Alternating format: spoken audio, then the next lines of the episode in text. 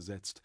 Die schmalen Fenster sind tief in die Mauer eingelassen und die Ecken durch große vorstehende Steine gesichert. Bevor ich über die Schwelle schritt, verhielt ich, um eine Menge grotesker Schnitzereien zu bewundern, die verschwenderisch an der Vorderseite und besonders am Haupteingang angebracht waren. Über diesem entdeckte ich mitten in einem Wirrwarr von zerbröckelnden Greifen und nackten kleinen Putten die Jahreszahl 1500 und den Namen Harriton Earnshaw. Ich hätte gern ein paar Bemerkungen gemacht und den mürrischen Eigentümer um eine kurze Geschichte des Hauses gebeten, aber seine Haltung an der Tür schien meinen schleunigen Eintritt oder mein endgültiges Verschwinden zu fordern, und ich hatte keine Lust, seine Ungeduld zu steigern, bevor ich das Allerheiligste besichtigt hatte. Eine Stufe führte ohne irgendwelchen Vorraum oder Durchgang in den Wohnraum der Familie, hierzulande das Haus genannt. Es ist gewöhnlich Küche und Empfangszimmer in einem, doch glaube ich, dass in Wuthering Heights die Küche in einen anderen Teil des Hauses verbannt war. Jedenfalls vernahm ich Geplapper von Stimmen und Geklapper von Küchengeräten weiter innen im Hause. Auch bemerkte ich weder Anzeichen von Braten, Kochen oder Backen in der Nähe der riesigen Feuerstätte, noch den Schimmer von kupfernen Bratpfannen und Zinndurchschlägen an der Wand.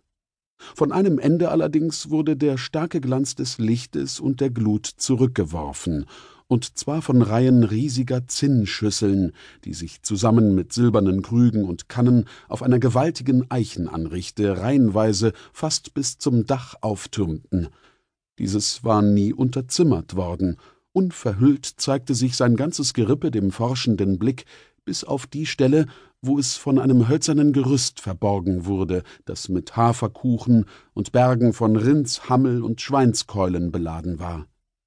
Über dem Kamin hingen mehrere alte Räuberflinten und ein paar Reiterpistolen, und auf dem Sims standen, wohl als Schmuck, drei mit grellen Farben bemalte Blechbüchsen. Der Fußboden war aus glattem weißem Stein, die hochlehnigen Stühle, schlicht in der Form, waren grün gestrichen, ein oder zwei schwarze Lehnstühle standen im Schatten.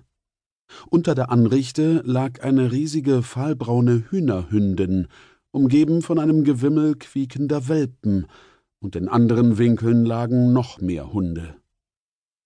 Das Zimmer und die Einrichtung hätten zu einem schlichten Landwirt des Nordens gepasst, zu einem Mann mit sturem Gesichtsausdruck, dessen kräftige Glieder sich in Kniehosen und Gamaschen gut ausnehmen. Männer dieser Art, im Lehnstuhl sitzend, den schäumenden Bierkrug vor sich auf dem runden Tisch, kann man im Umkreis von fünf oder sechs Meilen überall in diesen Bergen antreffen, wenn man sie zur richtigen Zeit nach dem Mittagbrot aufsucht. Aber Mr. Heathcliff bildet einen merkwürdigen Gegensatz zu seiner Behausung und seinem Lebensstil. Seinem Aussehen nach ist er ein dunkelhäutiger Zigeuner, der Kleidung und dem Gehaben nach ein vornehmer Mann, das heißt in der Art vornehm, wie viele Landjunker es sind, vielleicht etwas schlampig, doch trotz der Vernachlässigung nicht übel aussehend, weil er ebenmäßig und gut gewachsen ist, und etwas mürrisch. Es ist möglich, dass er bei manchen Menschen im Verdacht eines ungebildeten Hochmuts steht, ich fühle in mir eine verwandte Seite klingen, die mir sagt, dass dem nicht so ist. Mein Gefühl sagt mir, seine Zurückhaltung entspringt einer Abneigung gegen Gefühlsäußerungen und Freundlichkeitsbekundungen.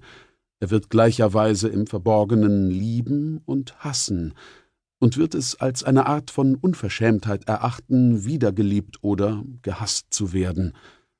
Aber halt, ich lasse mir zu sehr die Zügel schießen. Ich statte ihn zu verschwenderisch mit meinen eigenen Charakterzügen aus.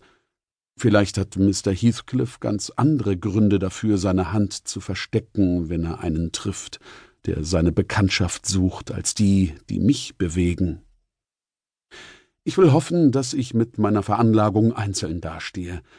Meine liebe Mutter pflegte zu sagen, ich würde niemals ein gemütliches Heim haben, und erst im letzten Sommer habe ich mich als unwürdig erwiesen, eines zu gründen.